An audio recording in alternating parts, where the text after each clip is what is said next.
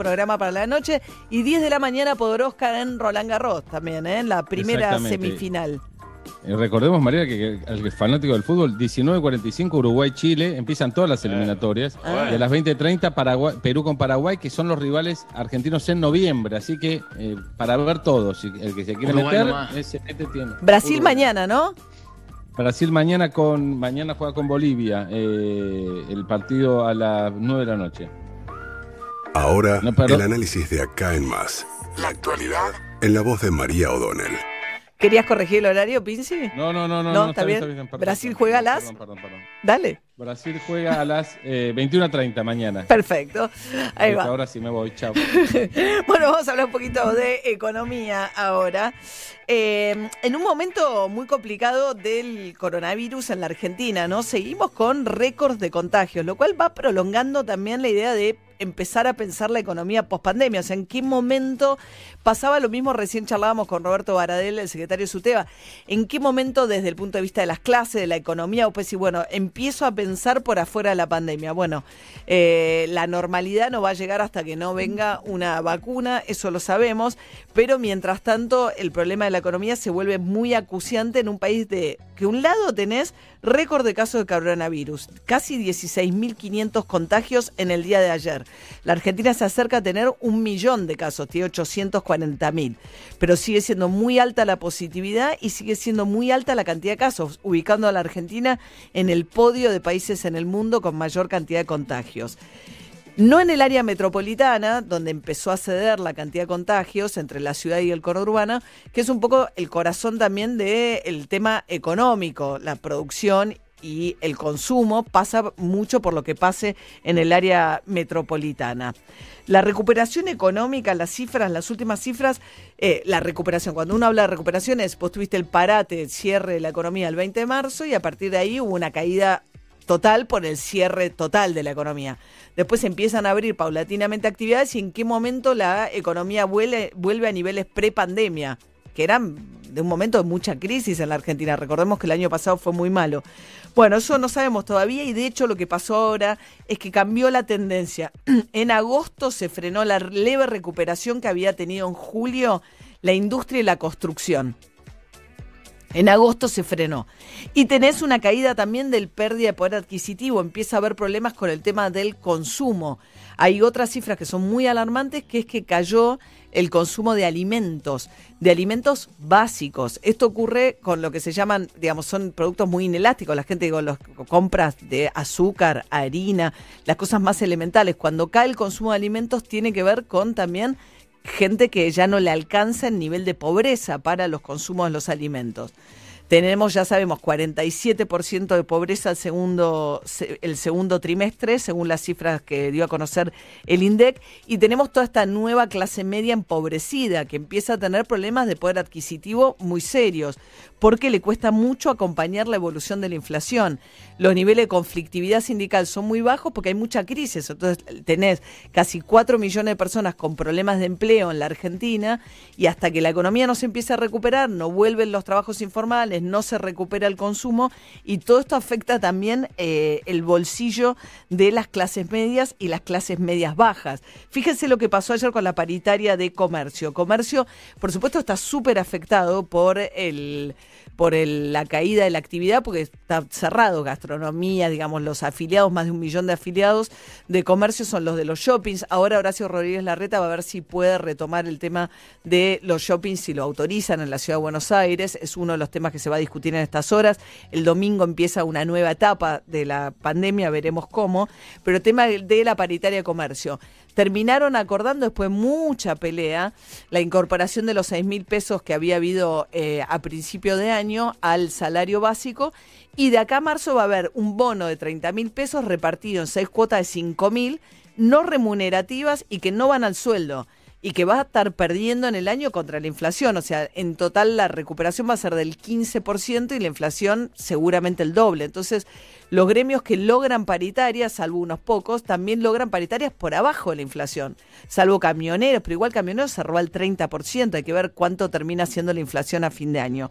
Y por eso también tanto empeño del gobierno en una situación muy complicada de evitar una devaluación del dólar. Sabemos que cuando el dólar oficial se devalúa, todo eso se traslada a precios. Si ya con una inflación contenida, con las tarifas congeladas y con el dólar oficial eh, a 82 pesos vos tenés estos problemas, imagínense si se disparara una devaluación. Ayer fue un día relativamente bueno, voló el blue, sin embargo, no parece no encontrar techo, ¿no? El dólar blue, 150 y pesos, 152 pesos, pero el Banco Central no perdió reservas, son poquitos, eh, digamos, por primera vez logró incluso este, recuperar 20 millones de dólares de reservas el Banco Central, apareció un poquito de los agrodólares, empezaron los exportadores a liquidar 65 millones de dólares en el día de ayer, pero no está dicho la última palabra, francamente. Entonces es una situación súper delicada donde la recuperación apenas insinúa y no es estable porque retrocede respecto a niveles anteriores. La gente va perdiendo poder adquisitivo. Tenés una clase media empobrecida y una situación de mucha incertidumbre atada con mucho alambre respecto de qué va a pasar con el dólar y qué impacto puede tener eso sobre la inflación.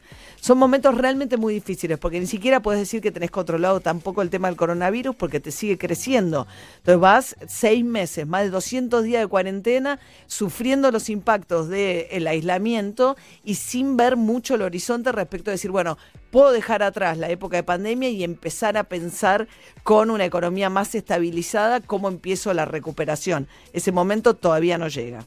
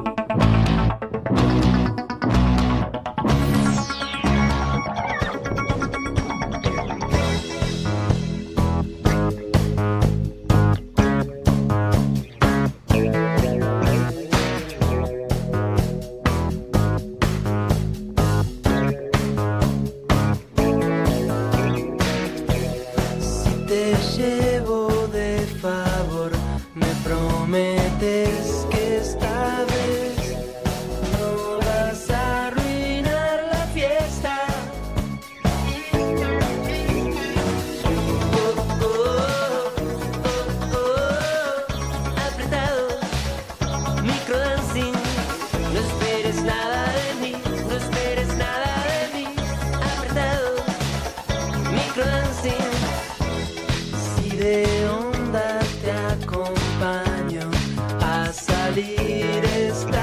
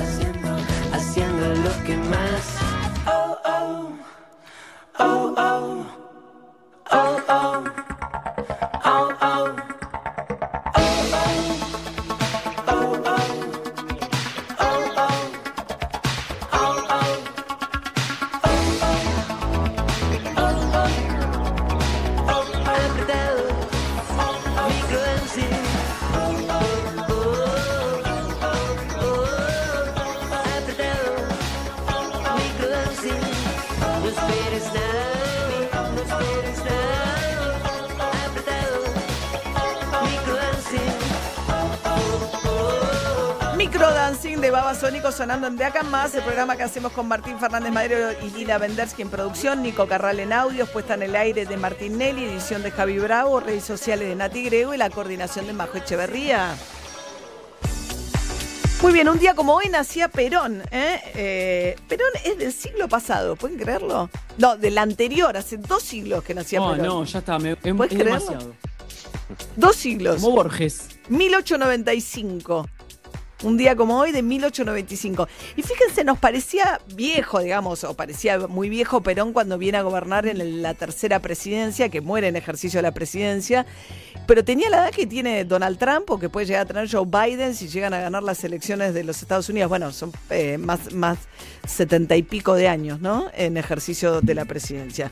Así que bueno, eh, ¿qué más vamos a escuchar eh, a Luis Campos? Ustedes saben que nosotros lo consultamos mucho, sabe todo sobre las paritarias y como la paritaria docente, abar- docente de comercio abarca un millón doscientas mil personas, nos llamaron un montón de oyentes que querían saber cómo terminó esta paritaria en detalle. A ver qué dice Luis Campos. Ayer se firmó el acuerdo salarial de comercio que incluye una suma fija de 5 mil pesos no remunerativa y no bonificable por seis meses. Se empieza a cobrar con el salario de octubre y rige hasta el mes de marzo del año que viene. Además, también se establece que dos sumas que los trabajadores venían percibiendo por 4 mil y 2 mil pesos, eh, que eran remunerativas pero no bonificables, se incorporan al básico, con lo cual empiezan a impactar sobre los adicionales de convenio, así que en promedio el aumento salarial de bolsillo va a ser de entre un 15 y un 16%. En enero se vuelven a juntar las partes para eh, revisar el, el acuerdo y ver si hay que hacer algún tipo de ajuste, pero lo cierto es que hasta el mes de marzo ya se firmó la, la paritaria de comercio, que es la que comprende a la mayor cantidad de trabajadores del país, aproximadamente un millón de trabajadores van a estar percibiendo este aumento salarial a partir del mes de octubre. Sí, que no va a lograr, hay que ver cómo termina la inflación, pero va a estar por abajo de la inflación, ¿no? Sí, Emi. Ahora, María, están todos cerrando hasta marzo, ¿no? Porque yo creo que te conté la semana pasada que el sindicato de televisión también cerró una paritaria hasta marzo del año que viene, como que se dan esos seis meses y después se vuelve a negociar. Depende, todas las paritarias tienen su momento, eh, cada, cada- tiene su momento en, en el calendario anual. Esta es la de, la de comercio. Ah. Bueno, salió Juli Roffo, un premio Nobel de literatura eh, de una mujer, ¿no?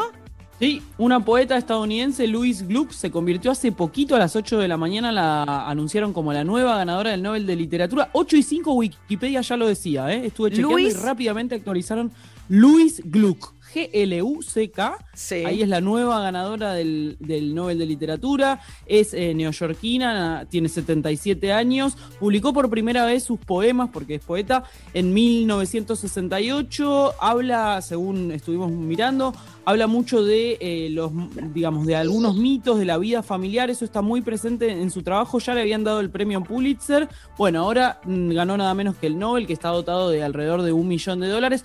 ¿Qué pasa con sus libros en la Argentina? Se consiguen, no en todas las librerías, lo edita una editorial española y se consiguen por 2.400 pesos aproximadamente el más barato. Es caro, es un, no son libros accesibles, pero... Ahora es más eh, caro, ¿no? Después del Nobel, para arriba el precio. Se ¿no? agotan. Sí, va a venir con la faja del Premio Nobel 2020, Sí, claro. reediciones, por supuesto. Pero bueno- algo hay. No leí nada de ella, me, me interesa, ¿eh? Bueno, mujer y poeta, eh, dos cosas eh, que es. no son tan usuales dentro de la Academia Sueca dando el Premio Nobel de eh, Literatura esta mañana. Mañana viene el Premio Nobel de la Paz, será para Greta Sí. Thunberg, sería la chica, la persona más joven de la historia si lo ganara eh, la activista por los por la defensa del Por eso medio lo dan a ambiente. Trump, ¿viste? ¿Viste que hacen esas cosas? Por eso lo dan a Trump, Lo ¿no? habían nominado. Ay, socorro. Bueno, nos vamos a. París, lo estamos viendo ahí ya a Dani Miche.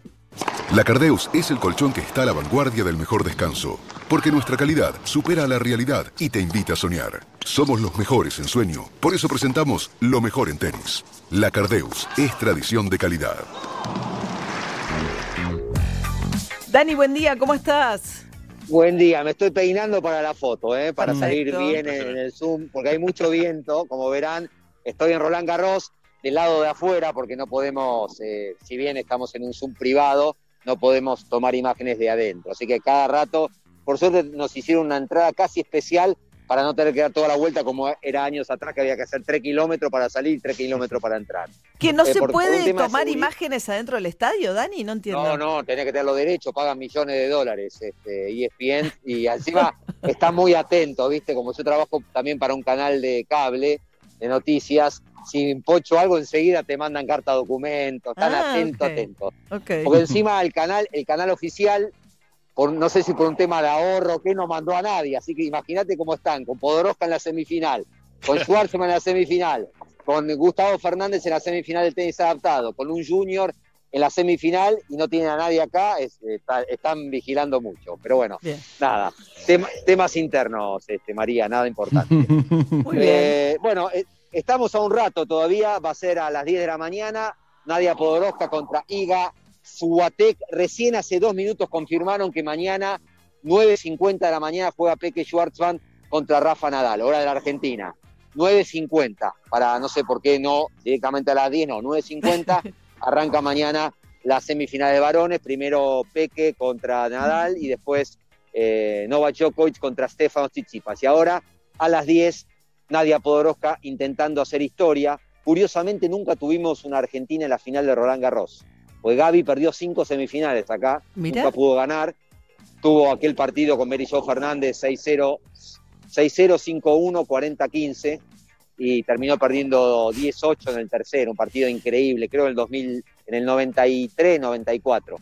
Y bueno, fue semifinalista Raquel Ciscafré en los 60, en la santafesina, y Paola Suárez, la última, en 2004. Así que nadie va por la historia. Ser la primera jugadora desde la quali, ya es historia en llegar a la semi, y sería la primera argentina en jugar la final si es que le gana a Iga Swiatek. Muy bien, a partir de las 10 de la mañana, entonces, ¿cómo le ves? Le- le- vi- viene, bueno, es increíble, ¿no? Porque es alguien que tuvo que hacer tres partidos más, ¿no? Por, eh, para poder jugar Claro. que el resto. Claro. Nadia. Ya para, para cualquier jugador eh, que juega una clasificación, María, ganar esa clasificación, esos tres partidos, es ganar el torneo, es un torneo en sí mismo. El resto es todo de arriba, por supuesto, porque el premio fuerte de esos 60 mil euros es por la primera ronda. Es un cambio notable. Vos perdés en la quali y te llevas 6 mil. Y si eh, ganás ese último partido de la quali, eso se, eh, se- se eleva a 60 mil. Te cambia la vida. Bueno, ahora estamos hablando de otros números, ¿no? La semifinal ya estamos hablando de otro monto. ¿De no hablo cuánto tanto en era cuanto que medio, medio millón de euros? medio millón, que está muy bajado, porque este, como dijimos, este torneo el año pasado, a las este, instancias decisivas, tenía por lo menos el doble. ¿Ah, el sí? ganador de, de Roland Garros el año pasado se llevó 3 millones y medio de euros y este año baja a menos de la mitad por la pandemia, ¿no? Ahora, mantener- que alquila en Alicante, Sí. España, donde vive, va a poder por lo menos Sí. ser propietaria, ¿no? Ya, ya tiene Y te, garantizado. no, te cambia, te cambia la vida. Mira, recién, hace 10 minutos me lo, cru- me lo crucé acá en el playón a Juan Pablo Guzmán. Juan P. Guzmán es uno de los dos entrenadores que tiene Nadia Podoroska. Es un chico que jugó ATP a nivel, no llegó a, a buen nivel, pero jugó muchos años profesional. Y me decía, le cambió la vida a Nadia. La planificación, la tranquilidad económica, ver qué torneo. Ya, ya está planificando la cuarentena en Australia. Vos sabés que Australia eh, ya le avisó a los jugadores que el año que viene ya, ya, ya es ley, esto no va a modificarse. Van a tener que llegar, si quieren jugar en Australia, los torneos previos al abierto de Australia, el 15 de diciembre tienen que estar ya en Australia. Así que, bueno, Ah. ya se está planificando el viaje. Todos los tenistas, hasta Federer, que dijo que va a volver a competir, se va a tener que ir con la familia el 15, a- el 15 de diciembre Australia. Ahí le van a armar una especie de burbuja donde van a tener hotel y canchas para entrenar sin poder salir, ya sea en Melbourne, en Sydney, en Perth, y ahí jugar los torneos para... Esto sigue, María, ¿eh? El tenis en burbuja vino para quedarse por un tiempo más. Muy bien, Dani Miche, estaremos muy atentos. ¿eh? Entonces, a partir de las 10 de la mañana, Nadia Podoroska en cancha en este eh, Roland Garros en París con la cobertura de Dani Miche. Gracias, Dani. Chao, gracias, hasta luego. La Cardeus Colchones y Somiers presentó lo mejor del tenis. La Cardeus es el colchón que está a la vanguardia del mejor descanso, porque su calidad supera la realidad y te invita a soñar. Se viene el Día de la Madre y en La Cardeus creemos que hoy más que nunca se merecen un regalo especial. Regala con hasta 50% de descuento y 18 cuotas sin interés que las comenzás a pagar recién el año que viene. La Cardeus es tradición de calidad. 8 y 22 de la mañana. Bueno, esta noche la gran novedad del debut de la Argentina en el camino hacia Qatar tendrá que ver con el arco del seleccionado, ¿no, Emi? Así es, por el entrenamiento de ayer, insistimos, no, no está confirmado, pero ayer hizo la práctica formal de fútbol, atajó Emiliano Martínez, este chico marplatense eh, de 28 años, actual arquero de Aston Villa, pero durante mucho tiempo en el Arsenal, hizo inferiores en Independiente, eh, jugó en todas las juveniles, 17, sub-20, eh, pero acá la verdad no atajó nunca oficialmente, pero viene haciéndolo de buena manera, se está inclinando por él, hoy en teoría le va a dar la titularidad, y el otro puesto que estaba ahí en duda era el, volante izquierdo, por el entrenamiento de ayer, insistimos, María se, eh, se quedó con Acuña, jugador actualmente del Sevilla, un buen jugador, a, a mí me gusta.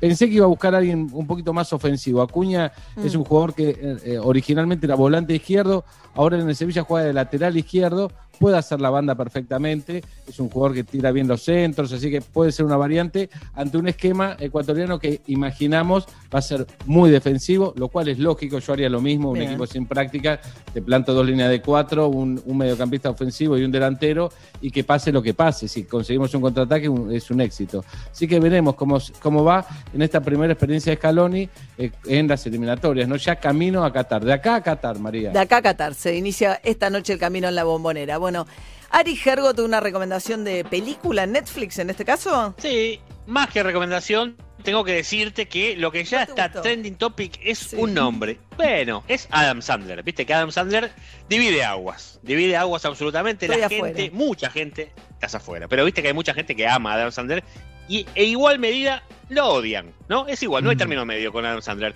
Bueno, el bueno de Adam firmó un contrato por 250 millones de dólares con Netflix para hacerle películas. Y por Mm. supuesto está estrenando su segunda película. Sí, sí, taca taca se la pusieron Martinelli. Exactamente la cuestión. Esta película se llama Hubie Halloween.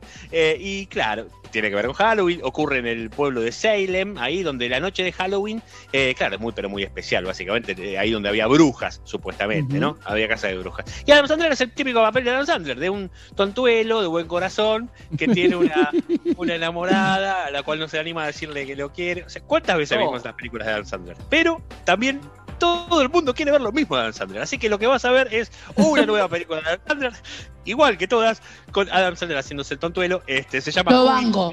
Halloween, claro, exactamente. Yo si te también, gusta a, mí, me- Adam a mí Sandler, me gusta. a mí me gusta. Gran encantar. comediante. Hacía y la rompía de joven. Y en Saturday Night Live fue el mejor de su camada. Sí, ni hablar, ni hablar, exactamente. Pero bueno, viene de hacer, ¿te acordás? Hablamos de Diamantes Muy en Bruto, una película Sí. muy seria, un papel espectacular que mucha gente eh, eh, dijo debería haber estado en los Oscars, incluido yo, por supuesto. Pero bueno, esta, esta es una película de él y sus películas son diferentes y hace estos papeles que a la gente le gustan o lo odian. Así que si te gusta Adam Sandler, lo vas a amar. Si lo odias, lo vas a odiar más todavía. Es, es la llegada de. Adam Sandler a Netflix.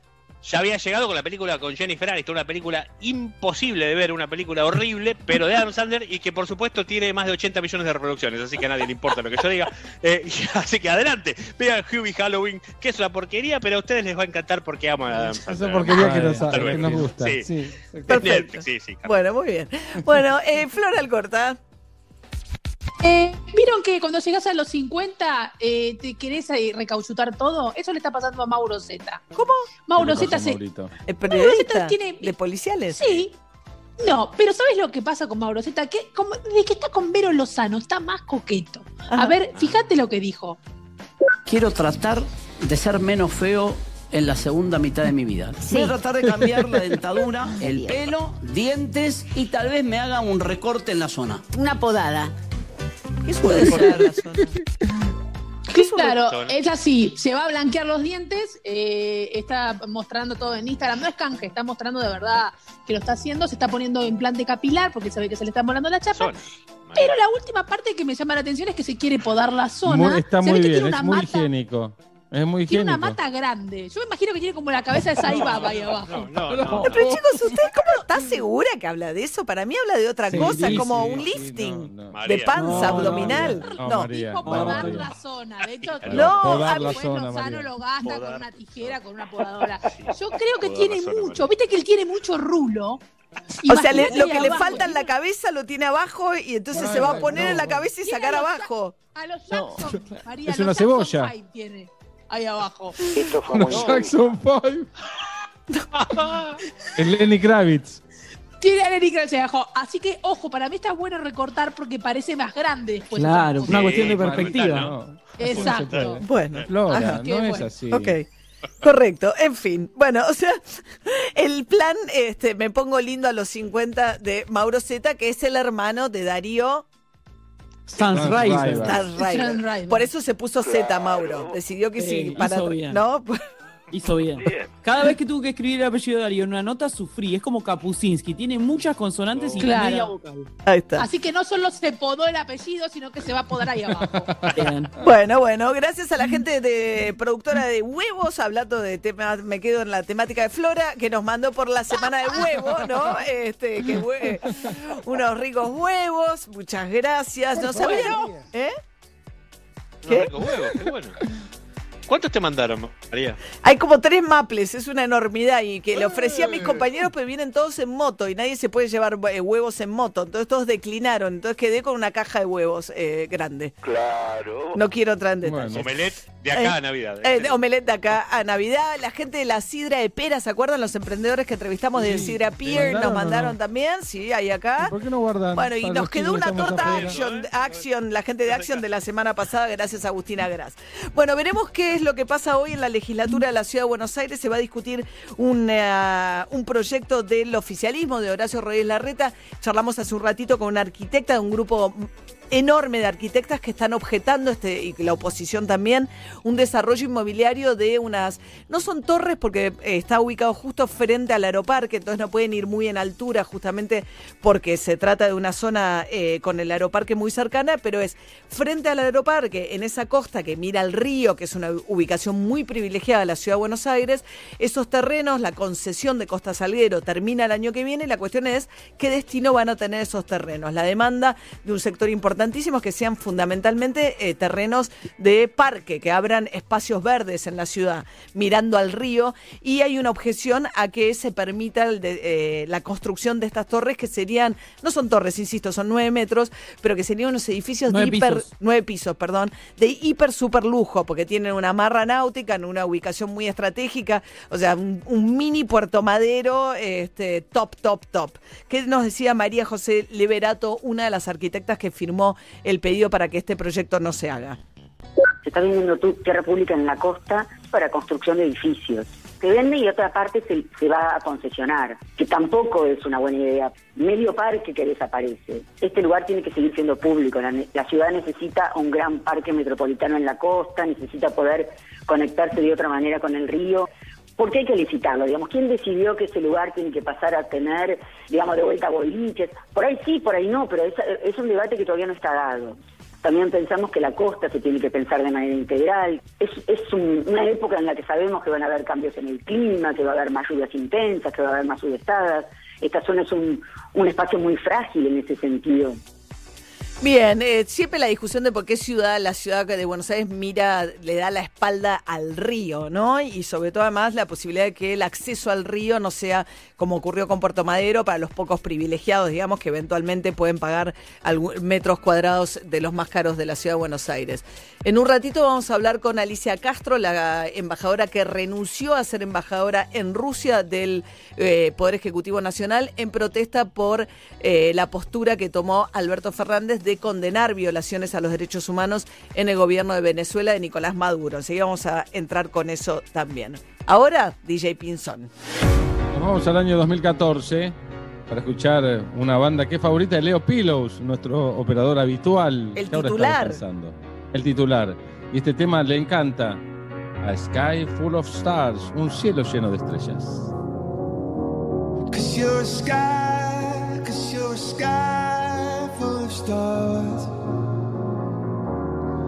I'm gonna give you my heart.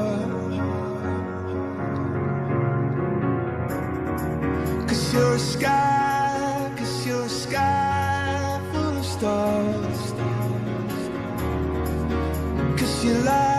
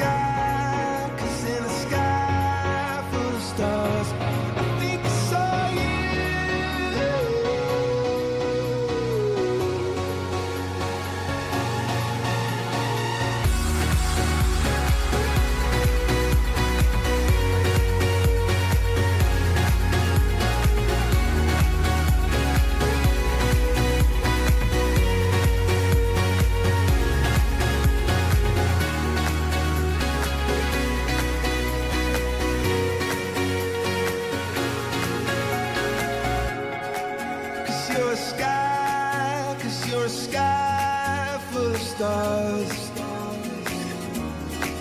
I wanna die in your arms. Oh, oh, oh. Cause you get light.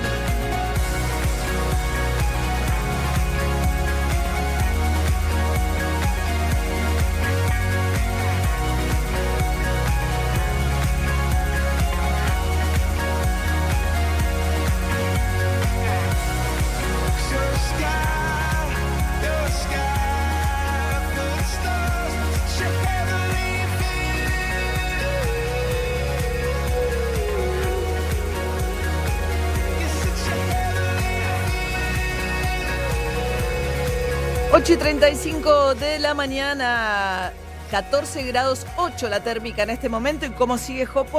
María lentamente empieza a subir la temperatura en Buenos Aires. Ahora 14 grados 8 décimas, humedad 64%. Una mañana a pleno sol. Vamos a tener un poquitito más de nubosidad en horas de la tarde. Es una jornada con buenas condiciones meteorológicas.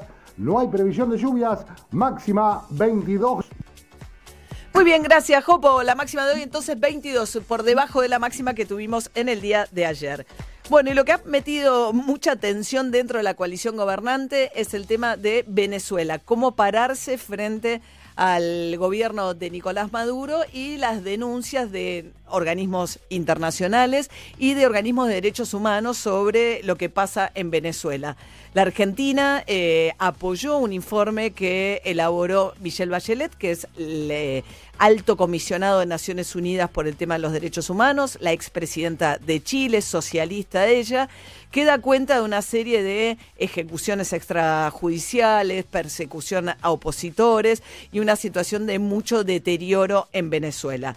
Frente a esta postura que tomó la Argentina, eh, la designada embajadora en Rusia, que había sido antes designada por en el gobierno de Néstor Kirchner, embajadora en Venezuela, Alicia Castro, renunció a ser embajadora en Rusia. Ella está en línea, la embajadora Alicia Castro. ¿Qué tal, Alicia? Buen día.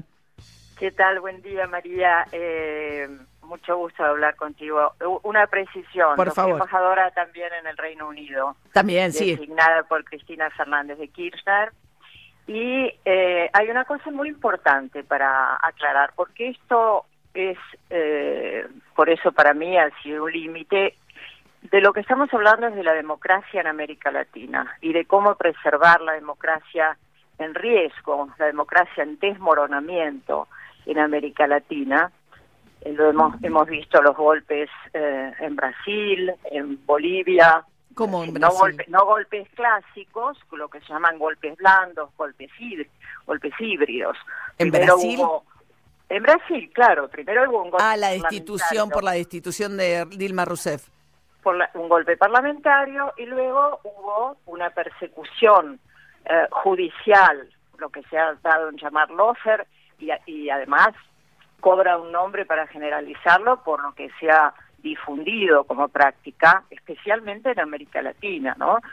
Lula fue fue sujeto de un verdadero secuestro electoral con denuncias falsas, con un juez que lo condenó diciendo no tengo pruebas pero tengo convicciones y eh, lo metieron preso, de no haber sido así, sería hoy el presidente de Brasil. Así surgió Bolsonaro en esta operación ya conocida, tipificada, entre el lofer y operaciones operaciones mediáticas de gran envergadura.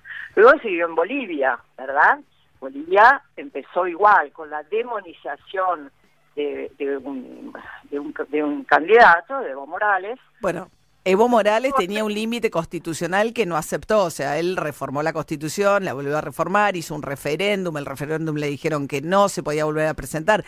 Digamos, había una situación más allá del desenlace donde Evo Morales venía empujando eh, los límites constitucionales que le impedían volver a presentarse. Estoy, estoy hablando de golpe, María. Entonces, luego Evo Morales... No, pero es que no hubo una persecución. Lo que pasa que, ah, eh, digo, lo que pasó antes de que lo destituyeran.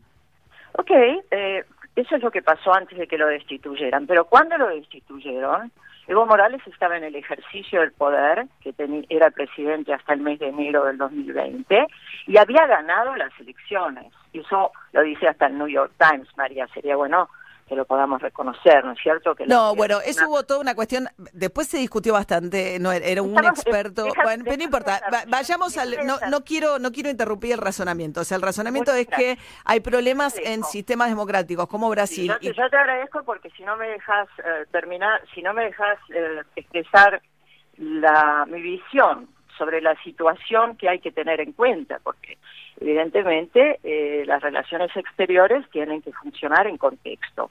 Nosotros estamos en un contexto de gran riesgo en América Latina. Eso lo hemos discutido, lo discutimos a, lo discutimos hace poco en el Congreso Mundial de la Internacional Progresista con los candidatos a presidentes de Bolivia, candidatos a presidentes de Ecuador. Pero Alicia, perdón, para avanzar un poco, estamos hablando con Alicia Castro, que ayer tuvo una conversación muy cortita con el presidente de la Nación, Alberto Fernández, que le pidió que reconsiderara su renuncia a la embajada en Rusia y eh, terminó con que no, que, que ella la sostiene. Ahora, entonces, digamos, eh, en este, Bueno, con- por- en este contexto, vayamos a Venezuela. Sí, eh, sí, pero déjame completar el razonamiento porque si no eh, va a ser muy difícil. En este contexto, donde nosotros estamos viendo democracias amenazadas por las operaciones de, manipulación judicial, persecución de líderes políticos, lo vivimos en la Argentina con Cristina Fernández de Kirchner, y maniobras mediáticas que terminan con la democracia en la región, lo que hay que apoyar es la democracia en la región. Hay una confusión que vos planteaste en, en, eh, tu editorial y yo te lo quiero aclarar eh, respetuosamente, porque te respeto como, como periodista, por eso estoy hablando con vos y no hablo con prensa chatarra. Eh, ayer, en el, perdón, el 6 se votaron dos resoluciones en el Consejo Contenían preocupación por los derechos humanos en Venezuela. La primera, la resolución 55, tengo que leerte un párrafo porque si no vamos a seguir repitiendo que Argentina votó eh, por una cuestión de derechos humanos. Argentina podría haber votado con México. ¿Qué votó México? Se abstuvo. La resolución, no, no, no, no, no, no, no se abstuvo. Se abstuvo de aprobar el, el, el- el informe de Michelle Bachelet. No, para nada, para nada. Esa es, esa es la gran confusión que está generando eh, la prensa. No, los dos, las dos resoluciones, yo te las mandé por. No, está bien, pero me interesa- Las dos resoluciones, las dos resoluciones contienen el informe de Bachelet. La que votó México, votó positivamente, no se abstuvo. México dice que eh, vota la resolución 55 a fin de reforzar la capacidad de cumplir con las obligaciones incluidas en las denuncias de la alta comisionada, casos de detención arbitraria, intimidación, difamación de manifestantes, periodistas y defensores de derechos humanos. Estoy, estoy leyendo. Celebra la visita de la alta comisionada que tuvo lugar en junio de 2019, los compromisos acordados para que se apliquen las recomendaciones recogidas en los informes de la alta comisionada y le pide a la alta comisionada que siga colaborando con la República Bolivariana de Venezuela para hacer frente a la situación de los derechos humanos en el país y prestar su apoyo sustantivo en forma de asistencia técnica y fomento de su capacidad. Las dos resoluciones contienen y apoyan el informe de Bachelet. De distinta Esa manera, de distinta manera. Está bien, México se abstuvo En la en la que Argentina apoyó, pero Alicia, pa- para no ser tan técnicos, porque me interesa eh, lo siguiente, sobre todo para, para los que no, no están en, en la minucia de la resolución. Acá lo que se está discutiendo un poco es cómo pararse frente a lo que pasa en Venezuela y quienes creen que Venezuela es una democracia y quienes creen que Venezuela dejó de ser una democracia y que hay violaciones a los derechos humanos muy serias. María, insisto, porque no son precisiones técnicas, son precisiones políticas que requieren precisiones técnicas. Yo me he dedicado la vida a darle inteligibilidad a la política. No me gusta el secretismo. La diplomacia no es solamente para diplomáticos. Porque las Está bien, está bien, pero el punto es que Argentina las- las apoyó de las dos resoluciones que había en discusión sobre el tema de Venezuela en función del informe de Bachelet, Argentina apoyó la resolución más este, dura en contra de Venezuela. Estamos, ¿Por lo- qué es más dura esta resolución, como vos decís? Porque tenemos que aclararle a los oyentes, porque si no, no van a entender, vamos a estar hablando con lugares comunes. La resolución que apoyó la Argentina es, para empezar, la resolución que presentaron los países europeos que no reconocen al presidente constitucional Nicolás Maduro. No se trata si, se- si te gusta o no te gusta Maduro. ¿Les gustó a los venezolanos? ¿Lo votaron en el 2018? Es el presidente. En el 2014, perdón, 18, Bueno. lo religieron en el 2018, es el presidente constitucional. Lo votaron los países europeos que reconocen a Guaidó como presidente. Y acá yo veo un problema muy serio, María, que puede afectar a la Argentina. Y por eso es una resolución que desde mi punto de vista, por mi experiencia en relaciones exteriores, te digo que a veces hay que votar en defensa propia. Vos no podés apoyar a los países que no podés votar conjuntamente con quienes creen que un presidente se puede autoproclamar en una plaza, porque eso un día nos podría suceder a nosotros. Pero el- el- el nosotros punto- aspiramos Alicia, a perdón, que los presidentes salgan de las urnas. Y por otro lado, votaron con el grupo de Lima y erigieron en, en abogados de los derechos humanos al Chile de Piñera, a Colombia, donde hay cientos de muertos y asesinados, los dirigentes políticos que firmaron los acuerdos de paz, junto con el Pero Ecuador. Piñera también fue votado electoralmente y elegido por, por, por, por los chilenos, por digamos. Con ese mismo criterio no estamos, digo, porque si no. Pero el punto es este: la descripción, porque la- lo importante es: hay un informe Michelle Bachelet, que me parece que es socialista, ¿no? Hija de un general antipinochetista que defendió la constitución en la dictadura en Chile, alguien que tiene, me parece a mí, credenciales inobjetables sobre el tema de derechos humanos. Hay informes de dos organizaciones de, de derechos humanos que yo creo que también hacen un trabajo muy importante, como Human Rights Watch y Amnistía Internacional. Todos dicen que la democracia en Venezuela tiene problemas muy serios, entre los cuales las ejecuciones extrajudiciales eh, en Venezuela, la persecución a opositores. Esta descripción que contiene el informe Michelle Bachelet, ¿describe a Venezuela sí o no? Para mí esa es la pregunta. Si esa la respuesta es sí, entonces ¿cuál sería el problema de votar a favor del informe? Yo te lo explico, María, si me dejas. No, pero hablar. lo que me gustaría, Alicia, es un segundo. Estamos charlando con Alicia Castro, que fue embajadora en Venezuela, también en el Reino Unido, eh, que renunció ahora a representar a la Argentina en Rusia, en disidencia con la postura que tomó el gobierno de Alberto Fernández. Pero me interesa lo siguiente, Alicia. ¿Pasa lo que describe el informe de Michelle Bachelet en Venezuela o no? ¿Eso ocurre o no ocurre? No soy yo, a mí no me consta eso, yo no soy yo quien puede hablar de eso, para eso están los organismos pertinentes juzgándolo, pero por favor déjame, cuando me haces una pregunta, déjame dar la respuesta. Pero esta es la pregunta que quisiera que respondamos. Digo, ¿para vos Venezuela es una democracia sin ningún tipo de inconvenientes o es una democracia eh, o, es- o no es una democracia? Porque yo imagino una democracia que mata eh, extrajudicialmente y que persigue a sus ¿Vos opositores. imaginás una democracia como la que está funcionando en Colombia, que hay 250 dirigentes sociales asesinados? ¿Te imaginás una democracia como el Ecuador de Lenín Moreno, que es un cementerio a cielo abierto? ¿Te imaginás que El Salvador... Por el COVID. Bukele, ¿Te, te imaginas que el, sí, no solo por el COVID, estamos hablando de un, estamos hablando de Lenín Moreno que ha, que ha- está intentando encarcelar a Rafael Correa y que ha proscrito al partido de Correa y que tenemos muchísimas dificultades para que acepte que haya opositores políticos. Pero Alicia, ¿Has ¿cómo visto- describís? Hablame del régimen de- venezolano. ¿Has- ¿Cómo, ¿Qué es el...? las fotos? Déjame que hable de lo que yo puedo hablar. Pero sí, ¿Has visto, ¿Has visto El Salvador de Bukele? ¿Has visto el Perú de Vizcarra? ¿Te parece que se puede votar con la golpista Añez, que ha dado un golpe de Estado en Bolivia? ¿Te parece Pero el gobierno Áñez no la reconoce. O sea, digo, yo digo, ¿Cómo, ¿Cómo no la reconoce? Acaba de votar con Áñez la resolución de la que estamos hablando. Lo que te estoy hablando... entonces hubiésemos votado con Irán. hubiésemos votado con México. No. Hubiésemos votado con México. Pero Alicia, vos Y- me describís además lo que pasa en Brasil, me describís lo que pasa en Ecuador, me describís lo que pasa en Colombia, me describís lo que pasa en Bolivia, me describís lo que pasa en Chile. Te pido que me describas lo que pasa en Venezuela. Te estoy diciendo que se han vota- que las dos resoluciones Pero no, vos acabás de que describir lo que... problemas de derechos humanos en Venezuela, María.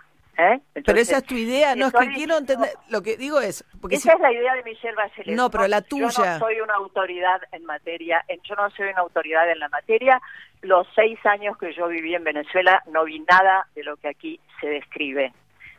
El problema, dos problemas, tres problemas tiene la muy serios para mi punto, desde mi punto de vista y es mi punto de vista. Puede haber otros y reconozco que hay otros. Los, los problemas que tiene, aparte de haber erigido en, eh, en quienes pueden juzgar derechos humanos a, a gobiernos que tienen eh, regímenes desastrosos, como Chile, como Colombia, como Brasil, como el Ecuador, como El Salvador, como Honduras, como Perú, eh, haber votado junto a países que reconocen que Guaidó es presidente, o sea que el día de mañana puede no gustarle lo que pasa acá y nos declaran un presidente en una plaza. Y además, esta resolución que votó la Argentina prorroga por dos años el mandato de una misión internacional independiente que fue constituida por tres personas, uno de ellos fue un funcionario de Pinochet, que no tiene ninguna representación alguna en materia de derecho internacional, fueron designadas por el Grupo de Lima. ¿Y sabés cómo trabajaron, María, para hacer este informe que recaba? porque no lo dejaron entrar a Venezuela. Bueno, no es que no lo dejaron entrar a Venezuela, pero... O sea, trabajaron a la distancia, pues no los dejaron entrar, entonces es muy difícil. eh, Porque, eh, no tienen ninguna, no, no, no revisten ninguna capacidad vinculada con el derecho internacional ni con las Naciones Unidas. Sí dejaron entrar a Bachelet y en la resolución que votó México le pide a Bachelet que permanezca en Venezuela para no solo para observar, sino para aceptar todas sus recomendaciones en materia de derechos humanos. Al límite. Y como, Pero Alicia, muestra- vos vivís en la ciudad de Buenos Aires, ¿no? como muestra Vos- te digo esto, para que veas la muestra de cinismo